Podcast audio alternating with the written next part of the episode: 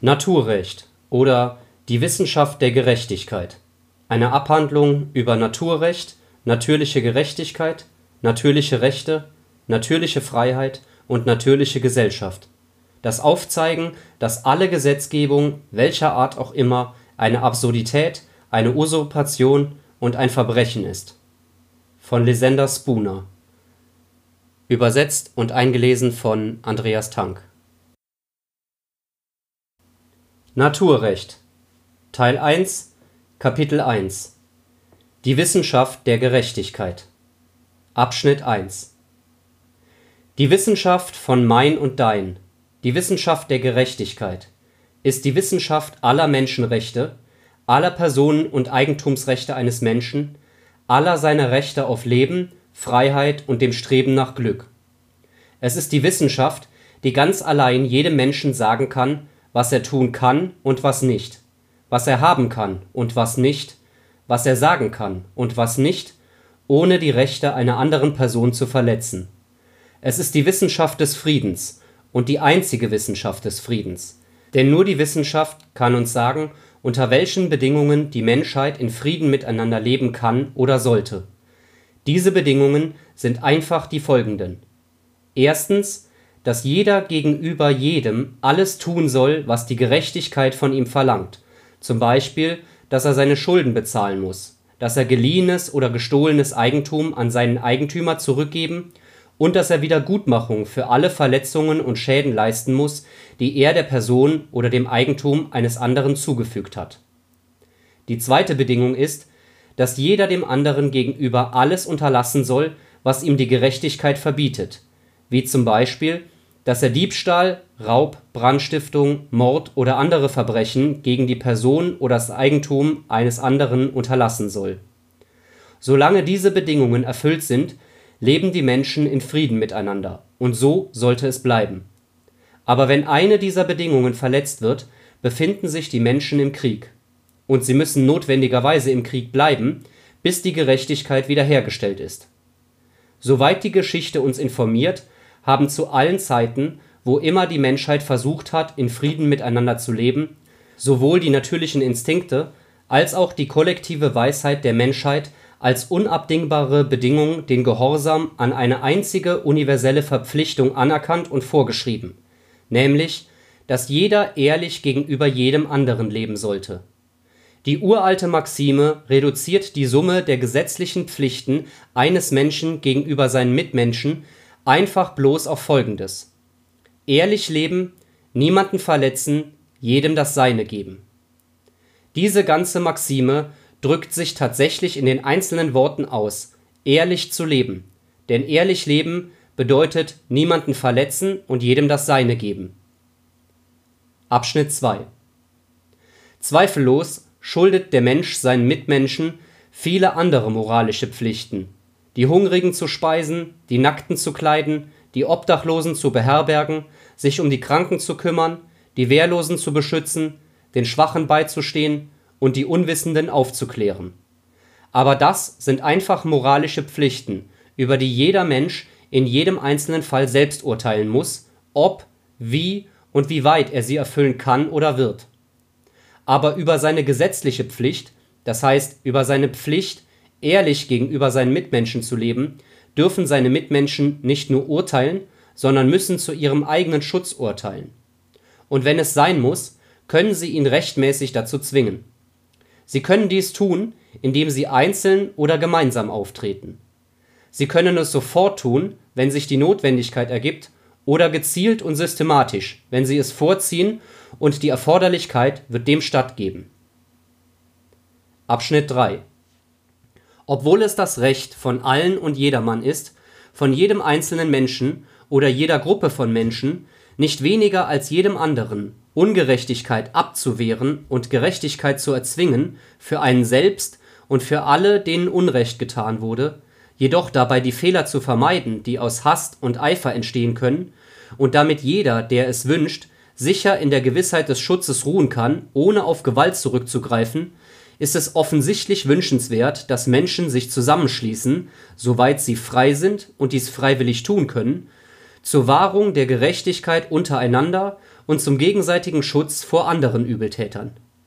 Es ist auch in höchstem Maße wünschenswert, dass sie sich auf einen Plan oder ein System von Gerichtsverfahren einigen, das bei der Prüfung der Ursachen Vorsicht, Überlegung, gründliche Untersuchung und, soweit möglich, Freiheit von jedem Einfluss außer dem einfachen Wunsch, Gerechtigkeit auszuüben, sicherstellt. Doch solche Vereinigungen können nur insofern rechtmäßig und wünschenswert sein, als sie rein freiwillig sind. Niemand kann rechtmäßig gegen seinen Willen gezwungen werden, sich einer Vereinigung anzuschließen oder jene zu unterstützen. Sein eigenes Interesse, sein eigenes Urteil und sein eigenes Gewissen müssen allein darüber entscheiden, ob er dieser oder jener Vereinigung beitreten wird. Oder ob er sich überhaupt einer anschließt. Wenn er sich entscheidet, sich zum Schutz seiner eigenen Rechte ausschließlich auf sich selbst und auf die freiwillige Hilfe zu verlassen, die andere Personen ihm freiwillig anbieten können, wenn die Notwendigkeit dazu besteht, hat er das vollständige Recht dazu und dieser Weg wäre für ihn ein einigermaßen sicherer, solange er selbst die ordentliche Bereitschaft der Menschheit zeigen sollte, in ähnlichen Fällen zu Hilfe und Verteidigung von Verletzten zu gehen, und er sollte auch selbst ehrlich leben, niemanden verletzen und jedem das Seine geben. Denn ein solcher Mann ist sich einigermaßen sicher, im Notfall immer genug Freunde und Verteidiger zu haben, ob er nun einer Vereinigung beigetreten ist oder nicht Sicherlich kann von niemandem rechtmäßig verlangt werden, einer Vereinigung beizutreten oder sie zu unterstützen, deren Schutz er nicht wünscht. Auch kann von niemandem vernünftigerweise oder rechtmäßig erwartet werden, dass er einer Vereinigung beitritt oder sie unterstützt, deren Pläne oder Vorgehensweise er nicht billigt, da es ihm wahrscheinlich erscheint, dass sie sowohl ihren erklärten Zweck, die Aufrechterhaltung der Gerechtigkeit, nicht erfüllen, sowie zur gleichen Zeit vermeiden, Unrecht zu tun einer Vereinigung beizutreten oder sie zu unterstützen, die seiner Meinung nach ineffizient wäre, wäre absurd. Einer beizutreten oder zu unterstützen, die seiner Meinung nach selbst Unrecht tun würde, wäre kriminell. Es muss ihm daher die gleiche Freiheit gelassen werden, einer Vereinigung zu diesem Zweck beizutreten oder nicht beizutreten, wie für jeden anderen Zweck, je nachdem, wie es ihm sein eigenes Interesse, sein Ermessen oder sein Gewissen gebietet ein Verein zum gegenseitigen Schutz vor Unrecht ist wie ein Verein zum gegenseitigen Schutz vor Feuer oder Schiffbruch.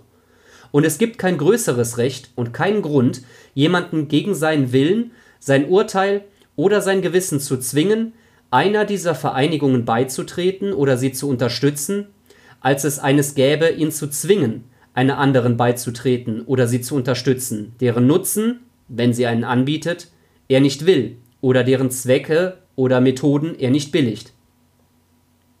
Abschnitt 4 Gegen diese freiwilligen Vereinigungen ist nichts einzuwenden, aufgrund der Tatsache, dass ihnen die zur Wahrung von Gerechtigkeit notwendige Kenntnis der Gerechtigkeit als Wissenschaft fehle und sie selbst vermeiden Unrecht zu tun.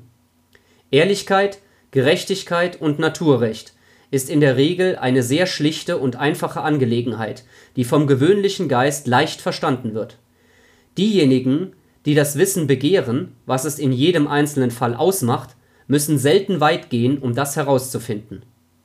Es ist wahr, dass es erlernt werden muss, wie jede andere Wissenschaft auch. Es ist jedoch ebenfalls wahr, dass dies sehr einfach zu erlernen ist. Obwohl es in seinen Anwendungen so unbegrenzt ist wie die unendlichen Beziehungen und Handlungen der Menschen untereinander, besteht es dennoch aus einigen einfachen elementaren Prinzipien von Wahrheit und Gerechtigkeit, von denen jeder gewöhnliche Verstand eine nahezu intuitive Wahrnehmung hat. Und fast alle Menschen haben die gleichen Vorstellungen davon, was Gerechtigkeit ausmacht oder was Gerechtigkeit erfordert, wenn sie die Tatsachen, aus denen ihre Schlussfolgerungen gezogen werden sollen, gleichermaßen verstehen. Menschen, die miteinander in Konflikt leben und miteinander Umgang pflegen, können es nicht vermeiden, das Naturrecht in sehr großem Ausmaß zu erlernen, selbst wenn sie es wollten. Der Umgang von Menschen mit Menschen, ihre getrennten Besitztümer und ihre individuellen Bedürfnisse sowie die Neigung eines jeden Menschen, alles zu fordern und darauf zu bestehen, was sie für ihren Anspruch halten, und sich allen Angriffen auf das zu widersetzen und zu verurteilen, was sie für ihre Rechte halten, drängen ihnen ständig die Fragen auf, ist diese Tat gerecht oder ist das ungerecht? Gehört das mir oder gehört das ihm? Und dies sind Fragen des Naturrechts. Fragen, die angesichts der großen Masse der Fälle von menschlichem Verstand überall gleich beantwortet werden. Kinder lernen schon sehr früh die Grundprinzipien des Naturrechts kennen. So verstehen sie sehr früh, dass ein Kind nicht ohne triftigen Grund ein anderes schlagen oder anderweitig verletzen darf, dass ein Kind keine willkürliche Kontrolle oder Herrschaft über ein anderes übernehmen darf, dass ein Kind weder durch Gewalt noch durch Betrug oder Verheimlichung etwas in Besitz nehmen darf, das einem anderen gehört, dass es nicht nur das Recht des verletzten Kindes ist, sich zu wehren, wenn nötig, den Übeltäter zu bestrafen und ihn zur Wiedergutmachung zu zwingen, wenn ein Kind eines dieser Untaten gegen ein anderes begeht, sondern dass es auch das Recht und die moralische Pflicht aller anderen Kinder und aller anderen Personen ist, dem Geschädigten bei der Verteidigung seiner Rechte und der Wiedergutmachung seines Unrechts zu helfen. Dies sind Grundprinzipien des Naturrechts, die die wichtigsten Transaktionen von Mensch zu Mensch regeln. Und trotzdem lernen Kinder dies früher, als sie lernen, dass 3 und 3 6 sind oder 5 und 5 10 ist. Sogar ihre kindlichen Spiele können nicht ohne ständige Rücksicht auf sie fortgesetzt werden. Und es ist ebenso unmöglich, für Personen jeden Alters unter anderen Bedingungen friedlich zusammenzuleben. Es wäre keine Übertreibung zu sagen, dass in den meisten Fällen wenn nicht in allen, die gesamte Menschheit, jung und alt, dieses Naturgesetz lernt, lange bevor sie die Bedeutung der Worte, mit denen wir es beschreiben, gelernt hat. In Wahrheit wäre es unmöglich, ihnen die wahre Bedeutung der Worte verständlich zu machen, wenn sie die Natur der Sache selbst nicht verstehen würden. Ihnen die Bedeutung der Worte Gerechtigkeit und Ungerechtigkeit verständlich zu machen, bevor sie die Natur der Dinge selbst kennen, wäre ebenso unmöglich, wie es wäre, ihnen die Bedeutung der Worte Hitze und Kälte, Nässe und Trockenheit, Licht und Dunkelheit, Weiß und Schwarz, Eins und Zwei verständlich zu machen, bevor sie die Natur der Dinge selbst kennen. Menschen müssen Gefühle und Ideen notwendigerweise kennen, nicht weniger als materielle Dinge, bevor sie die Bedeutung der Worte kennen können, mit denen wir sie beschreiben. Kapitel 2 die Wissenschaft der Gerechtigkeit. Abschnitt 1 Wenn Gerechtigkeit kein natürliches Prinzip wäre, wäre es überhaupt kein Prinzip. Wenn es kein natürliches Prinzip wäre, gäbe es so etwas wie Gerechtigkeit nicht. Wenn es kein natürliches Prinzip wäre, wäre alles, was die Menschen seit Anbeginn der Zeit jemals darüber gesagt oder geschrieben haben, über etwas gesagt oder geschrieben worden, was nie existiert hat. Wenn es kein natürliches Prinzip wäre, dann waren alle Appelle für Gerechtigkeit, die jemals gehört wurden, und alle Kämpfe für Gerechtigkeit, die jemals bezeugt wurden, Appelle und Kämpfe für eine bloße Fantasie, eine Laune der Wahrnehmung und nicht für die Wirklichkeit. Wenn Gerechtigkeit kein natürliches Prinzip ist, dann gibt es auch nicht so etwas wie Ungerechtigkeit. Und alle Verbrechen, deren Schauplatz die Welt gewesen ist, waren überhaupt keine Verbrechen, sondern nur einfache Ereignisse wie das Fallen des Regens oder das Untergehen der Sonne. Ereignisse, über die sich die Opfer nicht mehr zu beklagen hätten als über das Fließen der Bäche oder das Pflanzenwachstum. Wenn Gerechtigkeit kein natürliches Prinzip wäre, haben sogenannte Regierungen nicht mehr Recht oder Grund, sie zur Gerechtigkeit zu nehmen oder vorzugeben und zu behaupten, sie zur Kenntnis zu nehmen, als sie jede andere Nichtigkeit zur Kenntnis nehmen oder vorgeben und behaupten müssten, sie zur Kenntnis zu nehmen. Und alle ihre Bekundungen, Gerechtigkeit zu schaffen oder Gerechtigkeit aufrechtzuerhalten oder Gerechtigkeit zu belohnen, sind einfach nur das Geschwätz von Narren oder der Betrug von Schwindlern. Aber wenn die Gerechtigkeit ein natürliches Prinzip ist, dann ist sie notwendigerweise ein unveränderliches und kann nicht mehr durch eine Macht, die derjenigen unterlegen ist, die sie geschaffen hat, geändert werden. Ebenso wie das Gesetz der Schwerkraft, die Gesetze des Lichts, die Prinzipien der Mathematik oder irgendein anderes Naturgesetz oder Prinzip wie auch immer geartet.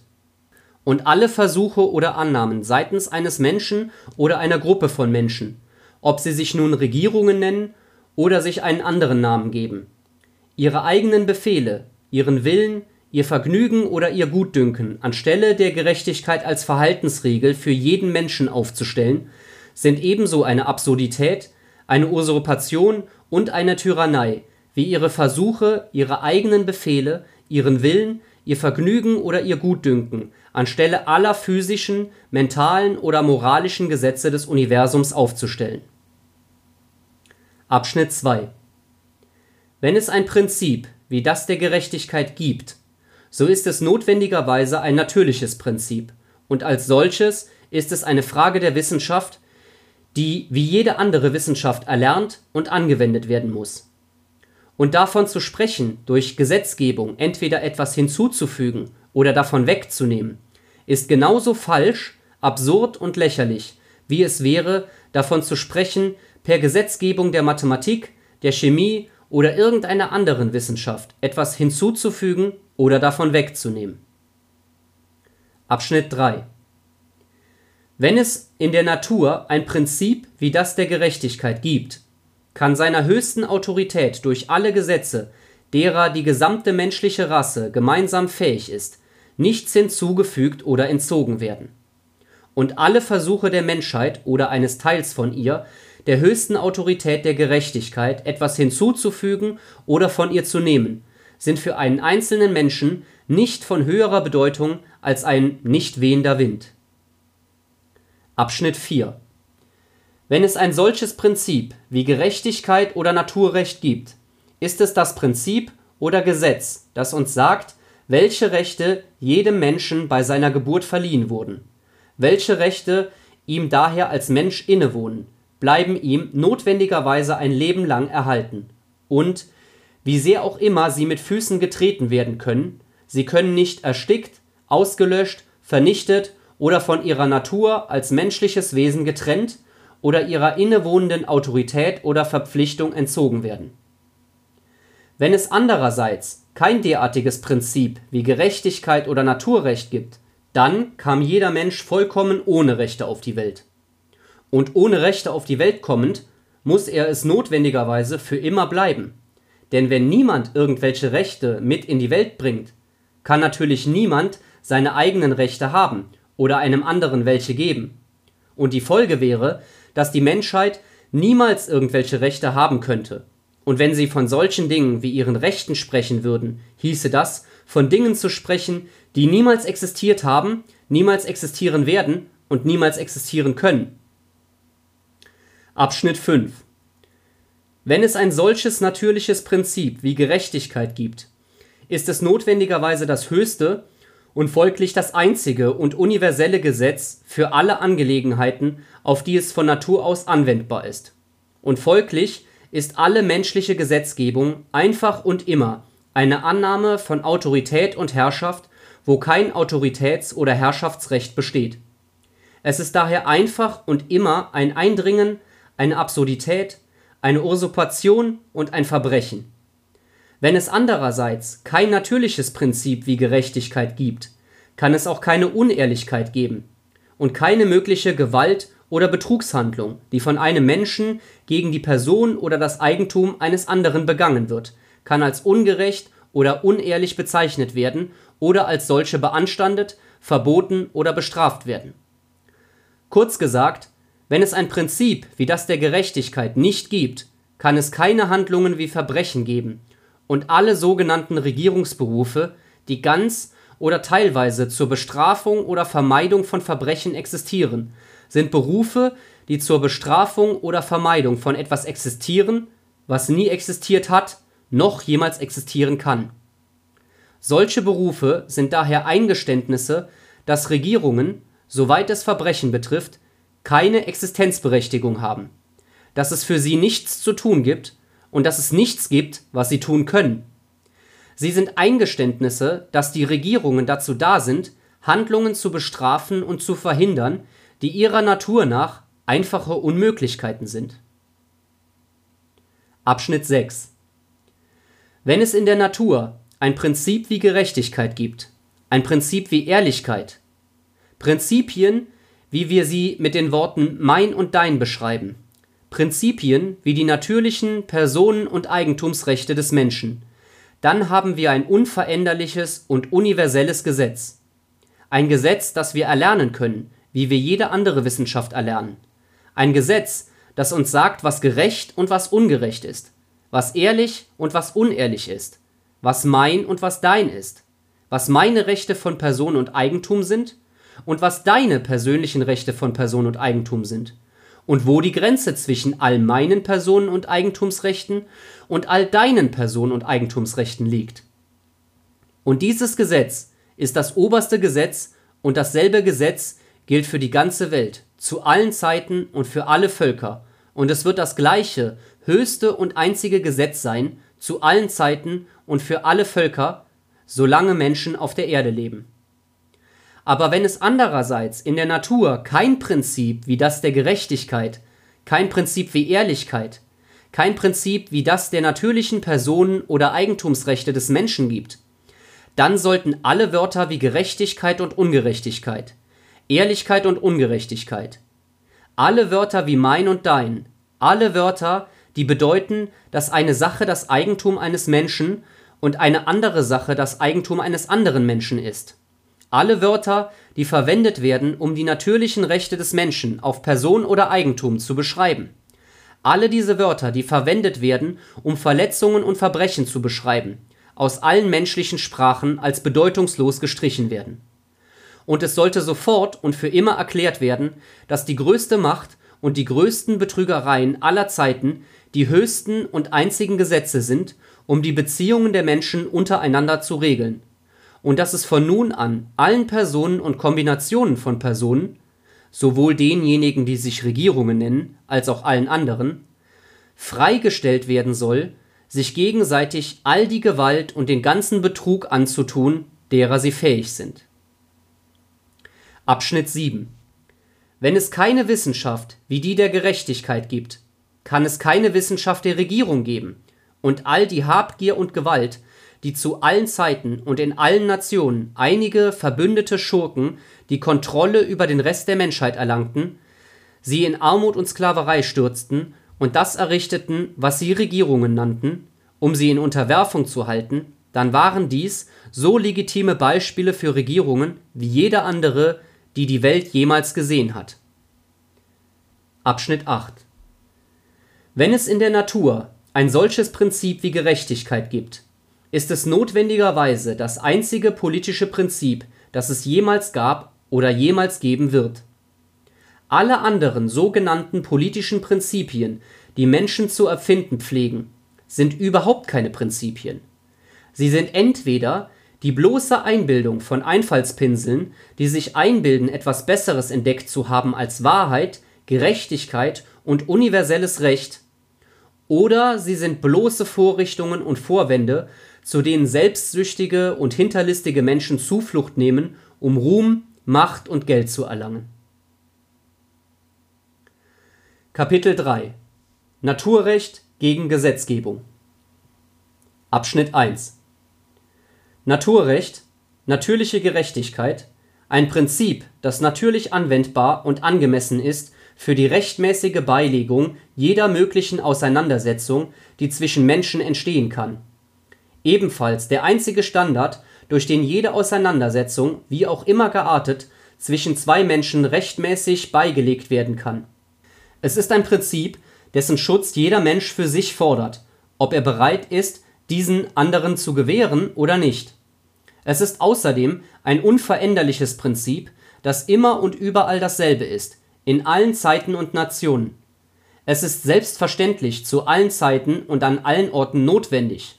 Es ist so vollständig unparteiisch und gerecht gegenüber allen, so unentbehrlich für den Frieden der Menschheit überall, so wichtig für die Sicherheit und das Wohlergehen jedes Menschen. Es ist auch so leicht erlernbar, so allgemein bekannt und so leicht aufrechtzuerhalten durch solche freiwilligen Vereinigungen, die alle ehrlichen Menschen zu diesem Zweck bereitwillig und rechtmäßig bilden können. Da es sich um ein solches Prinzip handelt, stellen sich folgende Fragen wie kommt es, dass es nicht universell oder nahezu universell vorherrscht?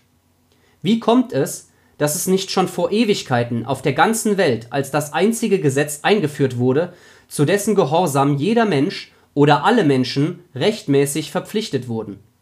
Wie kommt es, dass irgendein menschliches Wesen jemals gedacht hat, dass irgendetwas, das es so offensichtlich überflüssig, falsch, absurd und grausam ist, wie es notwendigerweise jede Gesetzgebung sein muss, der Menschheit irgendeinen Nutzen erweisen oder irgendeinen Platz in menschlichen Angelegenheiten haben könnte. Abschnitt 2 Die Antwort lautet, dass durch alle historischen Zeiten hindurch, wo immer ein Volk über den Zustand der Wildnis hinaus vorgedrungen ist und gelernt hat, seine Mittel zum Lebensunterhalt durch die Kultivierung des Bodens zu vermehren, eine größere oder geringere Anzahl von ihnen sich zu Räubern zusammengeschlossen und organisiert hat, um alle anderen auszuplündern und zu versklaven, die entweder jedwedes Eigentum angehäuft hatten, das beschlagnahmt werden konnte, oder die durch ihre Arbeit gezeigt hatten, dass sie dazu gebracht werden konnten, zum Unterhalt oder zum Vergnügen derer beizutragen, die sie versklaven. Diese zunächst zahlenmäßig kleinen Räuberbanden haben ihre Macht vergrößert, indem sie sich zusammengeschlossen, kriegerische Waffen erfunden, sich selbst diszipliniert und ihre Organisation als militärische Kraft perfektioniert und ihre Beute einschließlich ihrer Gefangenen unter sich aufgeteilt haben, entweder zu jenen Anteilen, die zuvor vereinbart wurden, oder zu jenen, die ihre Führer, immer bestrebt die Zahl ihrer Anhänger zu erhöhen, vorschrieben. Der Erfolg dieser Räuberbanden war eine leichte Sache, weil die von ihnen geplünderten und Versklavten verhältnismäßig wehrlos waren. Dünn über das Land verstreut, ganz damit beschäftigt, durch grobes Gerät und schwere Arbeit dem Boden eine Existenzgrundlage abzunötigen, hatten sie keine Kriegswaffen außer Stöcken und Steinen, hatten sie keine militärische Disziplin oder Organisation und keine Möglichkeit, ihre Kräfte zu konzentrieren oder gemeinsam zu handeln, wenn sie plötzlich angegriffen wurden. Unter diesen Umständen blieb ihnen als einzige Alternative, um auch nur ihr Leben oder das Leben ihrer Familien zu retten, nicht nur die Ernte, die sie gesammelt hatten und das Land, das sie bestellt hatten, sondern auch sich selbst und ihre Familien als Sklaven aufzugeben. Fortan war es ihr Schicksal, als Sklaven das Land, das sie zuvor für sich selbst bewirtschaftet hatten, für andere zu kultivieren. Ständig zur Arbeit getrieben, wuchs der Reichtum langsam, aber alles ging in die Hände ihrer Tyrannen. Diese Tyrannen, die nur von der Plünderung und der Arbeit ihrer Sklaven leben und ihre ganze Energie darauf verwenden, noch mehr Plünderungen zu erbeuten und noch andere wehrlose Personen zu versklaven, vermehren ihre Zahl ebenso, perfektionieren ihre Organisationen, vervielfältigen ihre Kriegswaffen und dehnen ihre Eroberungen aus, bis es für sie notwendig wird, systematisch vorzugehen und für die Beibehaltung dessen, was sie bereits haben, zusammenzuarbeiten, um ihre Sklaven in der Unterwerfung zu halten. Aber all dies können sie nur tun, indem sie das gründen, was sie eine Regierung nennen, und das machen, was sie Gesetze nennen. Alle großen Regierungen der Welt, sowohl die jetzt bestehenden als auch die vergangenen, waren von diesem Charakter. Sie waren bloße Räuberbanden, die sich zum Zwecke von Plünderung, Eroberung und Versklavung ihrer Mitmenschen zusammengeschlossen haben. Und ihre Gesetze, wie sie sie genannt haben, waren nur solche Vereinbarungen, die sie eingehen mussten, um ihre Organisation aufrechtzuerhalten und gemeinsam zu handeln, um andere zu plündern, zu versklaven und um jedem seinen vereinbarten Anteil der Beute zu sichern. Alle diese Gesetze hatten keine realere Verpflichtung als die Vereinbarungen, die Räuber, Banditen und Piraten für die erfolgreichere Durchführung ihrer Verbrechen und die friedlichere Aufteilung ihrer Beute für notwendig erachten. Somit hat im Wesentlichen die gesamte Gesetzgebung der Welt ihren Ursprung in dem Verlangen einer Klasse von Personen, andere zu plündern und zu versklaven und sie als Eigentum zu halten. Abschnitt 3 Im Laufe der Zeit entdeckte die Klasse der Räuber bzw. Sklavenhalter, die alle Ländereien beschlagnahmt hatte und alle Mittel besaß, um Reichtum zu schaffen, dass die einfachste Art, ihre Sklaven zu verwalten und sie profitabel zu machen, nicht die war, bei der jeder Sklavenhalter seine festgelegte Anzahl von Sklaven hielt, wie er es zuvor getan hatte, und wie er so und so viele Rinder halten würde, sondern ihnen so viel Freiheit zu geben, dass sie sich selbst, den Sklaven, die Verantwortung für ihren eigenen Lebensunterhalt aufbürden würden und sie dennoch zu zwingen, ihre Arbeitskraft an die Klasse der Landbesitzer, ihre ehemaligen Eigentümer, für genau das zu verkaufen, was letztere ihnen geben würden. Natürlich hatten diese befreiten Sklaven, wie einige sie fälschlicherweise genannt haben, die kein Land oder anderes Eigentum und keine Möglichkeit hatten, eine unabhängige Existenz zu erlangen, keine andere Wahl, sich vor dem Hungertod zu retten, als ihre Arbeitskraft an die Grundbesitzer zu verkaufen, im Austausch für bloß die rauesten Lebensnotwendigkeiten und manchmal nicht einmal für das. Diese befreiten Sklaven, wie sie genannt wurden, waren jetzt kaum weniger Sklaven als zuvor. Ihre Existenzgrundlage war vielleicht sogar noch unsicherer als zu dem Zeitpunkt, als jeder noch seinen eigenen Besitzer hatte, der ein Interesse daran hatte, sein Leben zu erhalten. Sie waren der Laune oder dem Interesse der Landbesitzer ausgesetzt, aus ihrem Zuhause, ihrer Beschäftigung und der Möglichkeit, durch ihre Arbeit überhaupt ihren Lebensunterhalt zu verdienen, vertrieben zu werden. Sie wurden daher in großer Zahl zu der Notwendigkeit getrieben, zu betteln, zu stehlen oder zu verhungern und wurden natürlich gefährlich für das Eigentum und die Ruhe ihrer früheren Herren. Die Folge davon war, dass die früheren Eigentümer es zu ihrer eigenen Sicherheit und der Sicherheit ihres Eigentums für notwendig erachteten, sich als Regierung besser zu organisieren und Gesetze zu erlassen, um diese gefährlichen Menschen zu unterwerfen das bedeutet Gesetze, die Preise festsetzen, zu denen sie zur Arbeit gezwungen werden sollten, und auch furchtbare Strafen, sogar den Tod selbst, für bestimmte Diebstähle und Hausfriedensbrüche vorzuschreiben, zu denen sie getrieben wurden, als ihre einzige Möglichkeit, sich vor dem Hunger zu retten. Diese Gesetze gelten seit Hunderten und in einigen Ländern seit Tausenden von Jahren und sind heute mehr oder weniger in fast allen Ländern der Welt in Kraft. Der Zweck und die Wirkung dieser Gesetze bestand darin, in den Händen der Räuber oder Sklavenhalterklasse ein Monopol auf alle Ländereien und, soweit möglich, auf alle anderen Mittel zur Schaffung von Reichtum aufrechtzuerhalten und so die große Masse der Arbeiter in einem solchen Zustand der Armut und Abhängigkeit zu halten, der sie zwingen würde, ihre Arbeit an ihre Tyrannen zu den niedrigsten Preisen zu verkaufen, zu denen das Leben aufrechterhalten werden kann.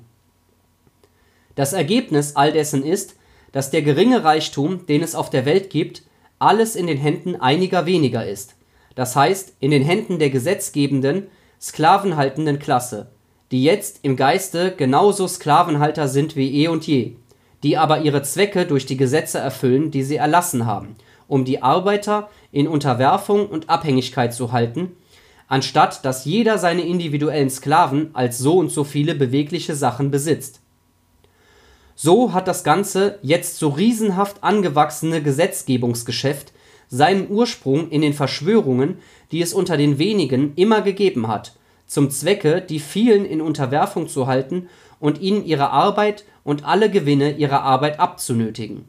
Und die wahren Motive und der Geist, der aller Gesetzgebung zugrunde liegt, ungeachtet aller Vorwände und Verkleidungen, mit denen sie versuchen, sich zu verbergen sind heute die gleichen, wie sie es immer waren. Der ganze Zweck dieser Gesetzgebung besteht ganz einfach darin, eine Klasse von Menschen in Unterordnung und Knechtschaft gegenüber einer anderen zu halten. Abschnitt 4 Was also ist Gesetzgebung? Es ist die Annahme einer absoluten, unverantwortlichen Herrschaft über alle anderen Menschen, die sie ihrer Macht unterwerfen, von einem Menschen oder einer Gruppe von Menschen es ist die Annahme eines Rechts durch einen Menschen oder einer Gruppe von Menschen, alle anderen Menschen ihrem Willen und ihrem Dienst zu unterwerfen. Es ist die Annahme eines Rechts durch einen Menschen oder eine Gruppe von Menschen, alle natürlichen Rechte, alle natürlichen Freiheiten aller anderen Menschen vollständig abzuschaffen, alle anderen Menschen zu ihren Sklaven zu machen, allen anderen Menschen willkürlich vorzuschreiben, was sie tun dürfen und was nicht. Was sie haben dürfen und was nicht, was sie sein dürfen und was nicht. Kurz gesagt, es ist die Annahme eines Rechts, das Prinzip der Menschenrechte, das Prinzip der Gerechtigkeit selbst, von der Erde zu verbannen und an seine Stelle ihren eigenen persönlichen Willen, ihr Vergnügen und ihr Interesse zu setzen. All dies und nichts weniger ist in der bloßen Idee enthalten, dass es so etwas wie eine menschliche Gesetzgebung geben kann, die für diejenigen verbindlich ist, denen sie auferlegt wird